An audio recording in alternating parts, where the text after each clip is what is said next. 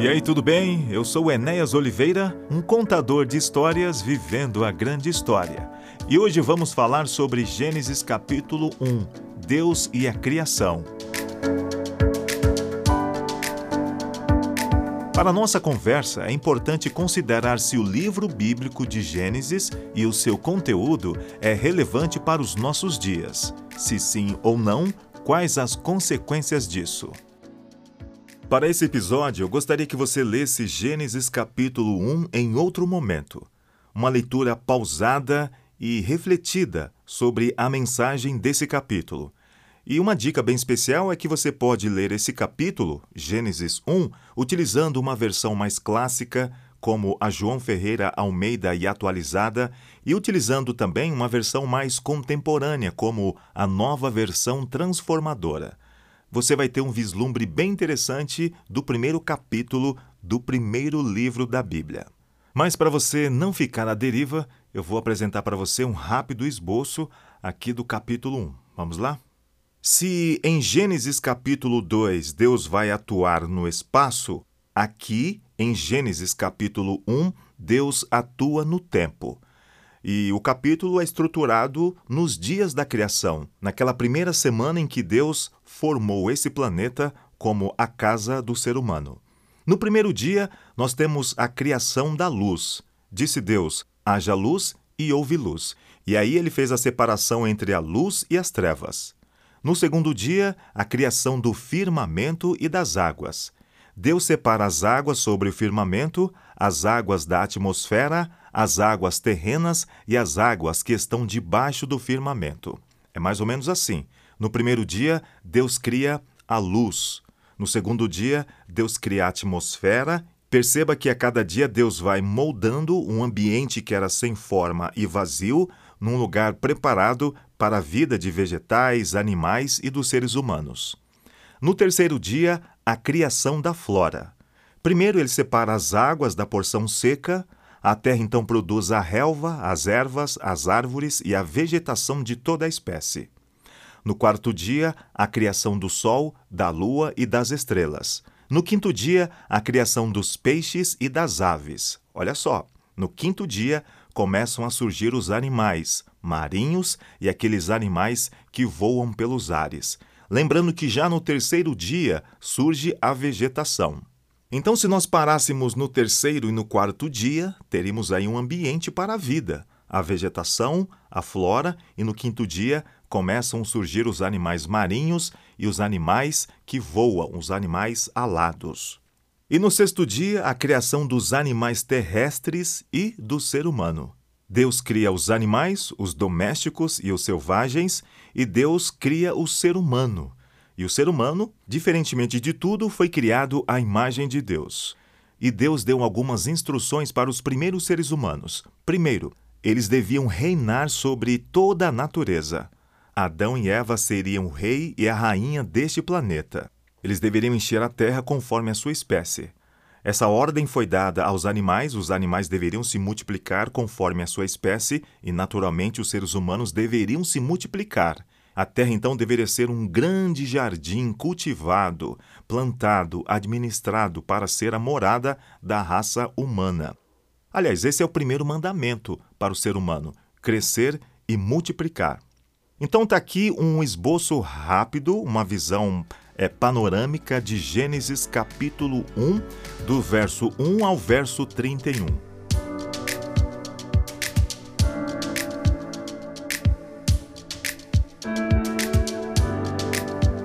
Algo grandioso acontece na vida dos hebreus.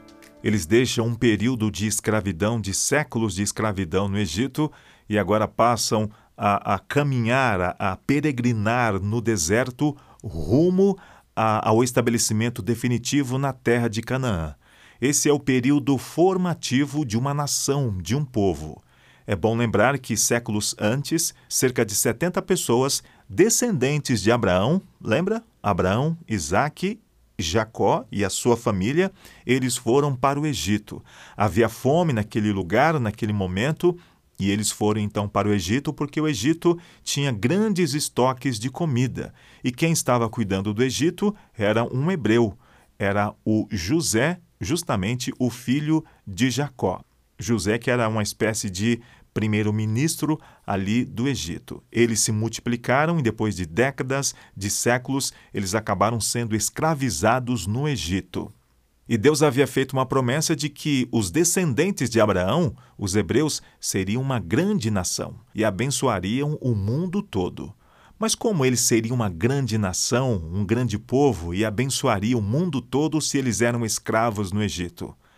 E aí, encurtando a história, Deus comissiona um homem chamado Moisés e ele então assume a, a, a, importante tarefa, a grandiosa tarefa de liderar a saída dos hebreus da escravidão no Egito para o deserto e do deserto para o estabelecimento definitivo na terra de Canaã. É, você conhece a história, aquela história das dez pragas no Egito, a abertura do Mar Vermelho. Mas o que eu quero dizer para você é o seguinte: Deus tira um povo lá do Egito o leva para o deserto. Deus dá as suas leis, Deus dá um código de conduta, de regras, Deus se revela a essas pessoas. Não simplesmente leis frias, mas aí há uma revelação de Deus, há um desejo de Deus em habitar com seu povo. Mas quem é esse Deus? Essas pessoas passaram séculos é, de escravidão, séculos de assimilação no Egito. Por certo, conheciam todas as divindades, a cultura, a língua, os costumes do, dos egípcios e talvez tivessem perdido de vista do coração a revelação que Deus havia dado para o pai, o pai Abraão. E era necessário dar uma identidade, dar uma direção para esse povo. E uma grande maneira para você dar uma direção para um povo é fazer esse povo também olhar para o passado voltar às origens. Eles voltam às origens, ao passado, eles compreendem a sua missão, o seu papel na atualidade e aí eles conseguem olhar para o futuro. Deus sempre teve um propósito para o seu povo.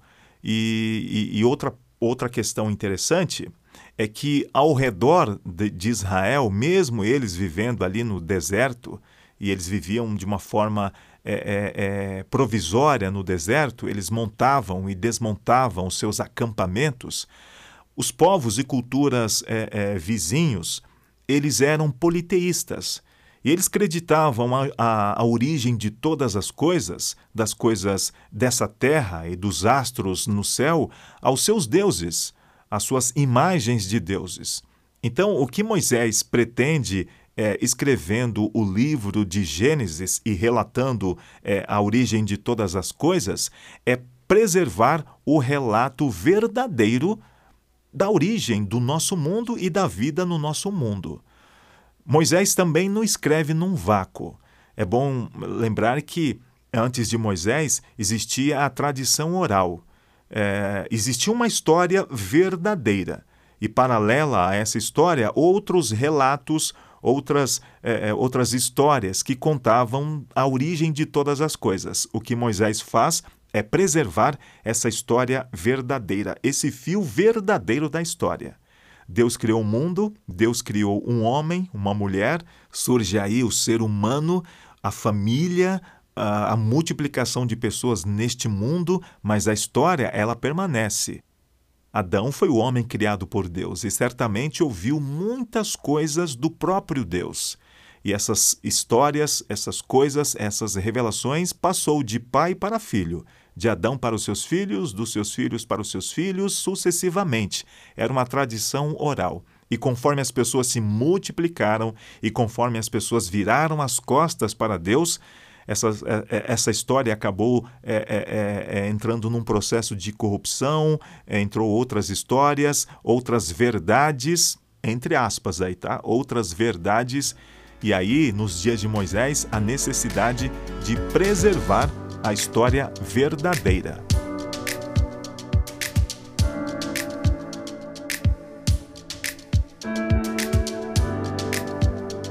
Gênesis capítulo 1 simplesmente começa com a grande revelação: Deus é Criador. Não há nenhuma explicação de como é Deus e por quais processos ele criou todas as coisas. A Bíblia simplesmente afirma que tudo teve um início, uma origem com Deus. E quem é esse Deus? Certamente as pessoas perguntariam e perguntaram para Moisés quem era esse Deus. Moisés, quem te comissionou? Fale sobre esse Deus, como ele é. Então, Moisés ele não descreve as características ou algo é, é, é peculiar de Deus. Ele fala que Deus fez, Deus agiu, Deus criou todas as coisas. O texto de Gênesis capítulo 1 é um texto já comparado a uma música perfeitamente executada. E aí você vê uma cadência, você vê um ritmo a cada dia Deus criando uma terra sem forma e vazia e Deus preparando-a para ser a morada do ser humano. A, a, criação ela vai chegar ao seu ponto alto na criação do homem e da mulher e depois o sétimo dia, quando Deus, o ser humano e toda a criação se juntam para aproveitar, para louvar e para agradecer a Deus por aquilo que ele deu à raça humana. Então aqui nós temos um ritmo, um ritmo que Deus estabeleceu.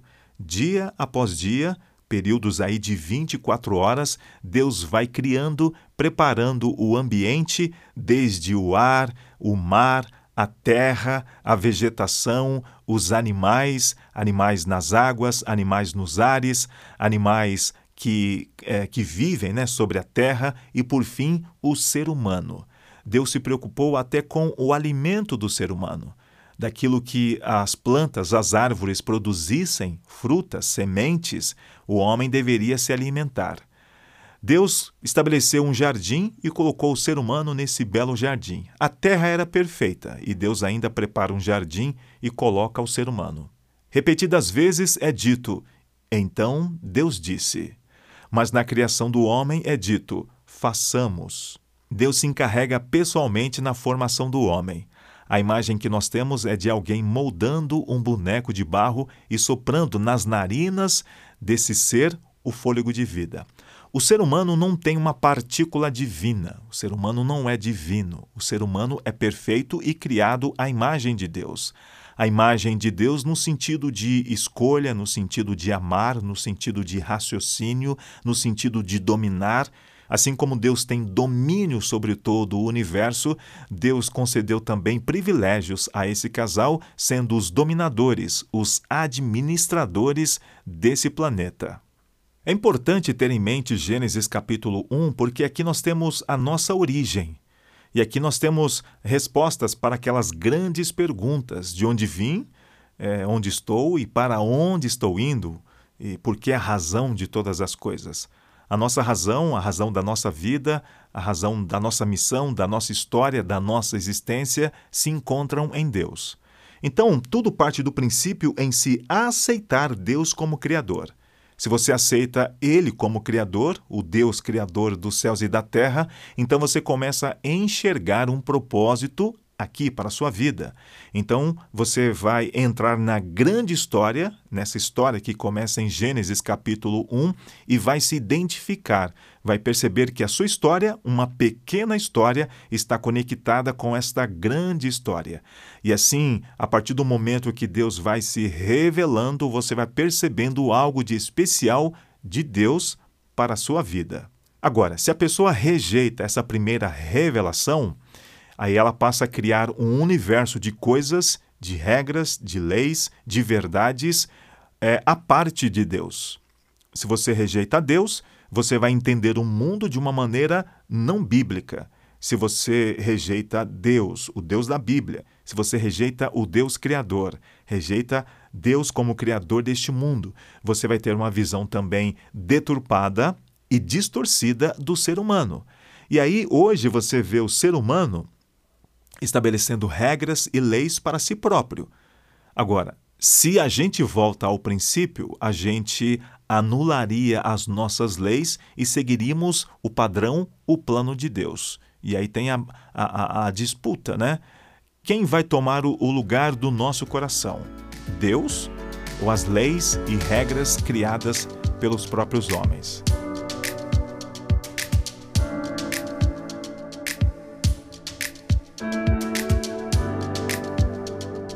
Algo que eu aprendo aqui em Gênesis capítulo 1 tem a ver com uh, o ritmo. Em sete dias, Deus estabeleceu é, a morada para o ser humano. Do primeiro ao sétimo dia, Deus cria, e no sétimo dia, Deus estabelece, cria um dia de modo especial para que, juntamente com toda a criação, o homem pudesse louvar a Deus, agradecer a Deus. Aí você pergunta, mas por que ter que agradecer a Deus? Por que um dia nos reunirmos para estarmos diante de Deus? Porque essa é a grande revelação. Essa é a, é, é a ordem natural das coisas. Se Deus é o Criador, cabe a cada um de nós é, um senso de reverência, de obediência, de respeito. E tem aqui também um aspecto moral. Você pode escolher, você tem consciência de onde você veio e de onde você vai. E aí, o que você faz com essa informação? Os animais irracionais, eles vivem, vivem por instinto, eles não fazem essas perguntas transcendentais. Eu e você fazemos. E a resposta está em Gênesis capítulo 1. Essa é a nossa origem. É daqui que nós partimos. É, é, é a partir daqui que começa a nossa história. Então, é, aí tem um aspecto moral em aceitar ou rejeitar essa história. E aí, da aceitação ou da rejeição, é, depois de milênios, de séculos e milênios, chegamos aos dias de hoje e vemos uma certa, uma certa anomalia, um certo caos. As pessoas estabelecendo as suas próprias regras, as pessoas vivendo como se Deus não existisse. E aí deixa eu falar de duas coisas aqui, ó, de dois pontos. A questão da pressa e a questão da procrastinação.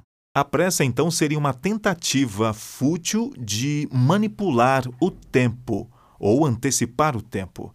Veja que Deus trabalhou no tempo. Ele poderia ter feito tudo de uma vez ou fazer surgir tudo, é, mas Deus quis trabalhar num tempo, num ritmo. Primeiro dia, segundo dia, terceiro dia, quarto dia, quinto dia, sexto dia e o sétimo dia, fechando o ciclo da criação. Deus demonstrando o seu poder, Deus demonstrando a sua simpatia, o seu carinho pelas coisas criadas, pelos animais e pelo ser humano. Deus atuou no tempo e continua atuando. É, chegará um tempo em que Deus vai se manifestar e nos levar para a eternidade. Experimentaremos a eternidade. Como é experimentar o tempo na eternidade? A gente observa que Deus colocou o ser humano num jardim e eles deveriam viver ali eternamente. E esse eternamente Dentro desse tempo eterno, nós temos uma divisão de tempo, que é o ciclo de sete dias. A cada eh, eles deveriam separar um dia a cada sete para se reunir e estar com Deus. É um tipo de contagem no tempo. Deus ele tem uma harmonia, Deus tem uma beleza. E a pressa é a tentativa de manipular esse tempo. É a tentativa de antecipar esse tempo. Uma tentativa fútil, porque virando as costas para Deus, a gente procura criar uh, uh, os nossos próprios sistemas ou a nossa própria contagem de tempo. E ela acaba sendo fútil porque nós não temos domínio sobre o tempo. Deus, lá no princípio, já era Deus, sempre foi Deus. E Deus quis criar um tempo, e Deus então estabeleceu um tempo em que ele pudesse estar com o ser humano. Ele criou o ser humano e desejou todos os dias, todas as tardes, estar com o ser humano.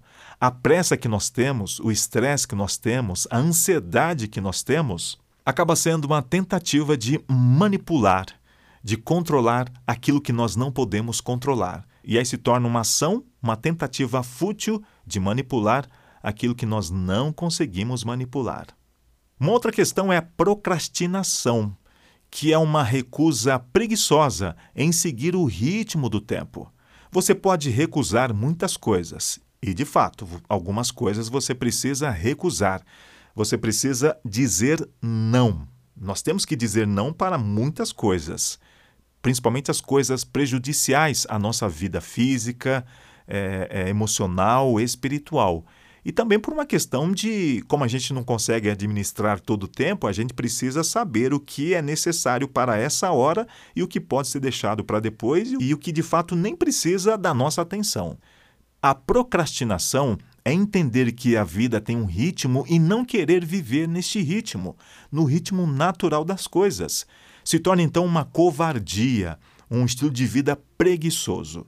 Se Deus atua no tempo, e se a pressa é uma tentativa de antecipar, manipular o tempo, a procrastinação é uma rejeição do ritmo que Deus estabeleceu para a nossa vida. A partir de Gênesis capítulo 1, a gente pode tirar muitas lições para a nossa vida. Aqui é apenas uma conversa, a leitura de um texto, as lições, as aplicações que a gente pode extrair desse texto. E o que eu aprendo aqui é o seguinte: já que eu falei de pressa, já que eu falei de procrastinação, que são os paradoxos do nosso, do nosso tempo, dos nossos dias. Uns querem antecipar e outros querem rejeitar. E o próprio Deus atuando num tempo. Deus não antecipou, Deus não, não, Deus não foi preguiçoso, Deus agiu e a ação de Deus foi harmoniosa. E a lição que eu aprendo disso é o seguinte: a gente tem que viver uma vida de fé e uma vida de obediência. Primeiramente de fé. Lembra, é, Gênesis começa dizendo que Deus criou. Como é Deus, nós não sabemos quais foram os processos pelos quais ele criou a atmosfera, a terra seca, os peixes nas águas, a vegetação, os animais e toda a sua diversidade e, por fim, o ser humano, nós não sabemos. O texto não dá uma explicação. A Bíblia, em outra parte, vai dizer que, pela palavra de Deus, todas as coisas vieram a existir. E, o, o, e a fé é justamente isso: você crer que todas as coisas teve uma origem. E essa origem está aqui nesse Deus relatado na Bíblia. Moisés escreveu, Moisés registrou, e aqui vai um adendo, né? A Bíblia fala que esses homens escreveram, é, escreveram inspirados por Deus. Então, quando Moisés preserva o relato da criação, é o Espírito Santo conduzindo para que Moisés, de fato, escreva aquilo que é a linha da verdade. Lembra? Existia uma tradição de Adão e os seus descendentes. E conforme uh, as pessoas se multiplicaram nesse planeta e muitos acabaram adotando um estilo de vida contrário aos princípios de Deus, surgiram outras narrativas, naturalmente, como surgem, outras narrativas a respeito da origem de todas as coisas. E nesse período formativo da nação de Israel, é, Moisés entrega esse documento mostrando a origem de todas as coisas, porque essa nação a nação hebreia, ela vai, ela vai abençoar o mundo e precisa abençoar o mundo com a verdade bíblica. E a primeira verdade é essa: Deus é o criador de todas as coisas. É necessário fé para acreditar. Assim como você precisa ter fé para acreditar em muitos postulados científicos sobre a origem do mundo ou sobre que daqui a bilhões de anos o Sol vai morrer. Bem, é, precisa também um pouco de, de crença para entender a origem de todas as coisas, para entender o fim de todas as coisas, de acordo com alguns postulados científicos. Eu, naturalmente, não rejeito a ciência. Eu falo com você através de, de meios, de ferramentas que a ciência nos trouxe, o conforto que nós temos, o avanço científico, o avanço médico, é, o conhecimento que nós temos, tudo é importante. Mas quando falamos da origem de todas as coisas, existem algumas narrativas e eu fico com a palavra de Deus.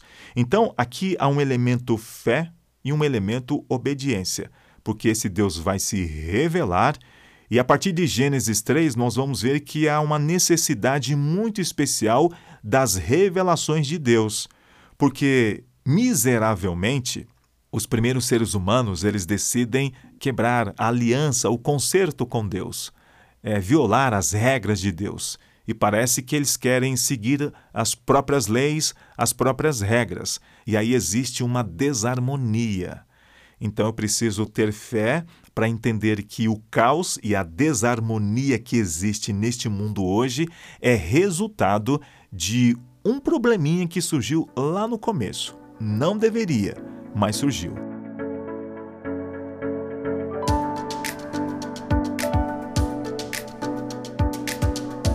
Nós estamos aqui em Gênesis capítulo 1. Em Gênesis 2, nós vamos ver a origem do ser humano, um pouco mais sobre é, o ser humano.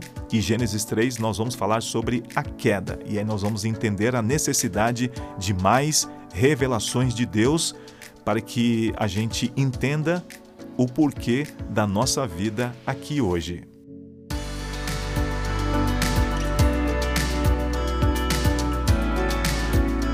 ponto final em mais um episódio e o meu agradecimento por você ter chegado até aqui. No próximo episódio, vamos para Gênesis capítulo 2 e tentar entender por que o ser humano é tão infeliz hoje, se no princípio o ser humano foi criado para viver num paraíso e num mundo perfeito. Enquanto o episódio novo não chega, acesse o podcast Enéas Oliveira nas principais plataformas Deixe seu like, estrelinha, coraçãozinho e compartilhe e fale aqui do nosso podcast nas suas redes sociais. Eu sou Enéas Oliveira, pastor adventista aqui na cidade de Itapevi, São Paulo. Um contador de histórias convidando você para o grande desfecho da história.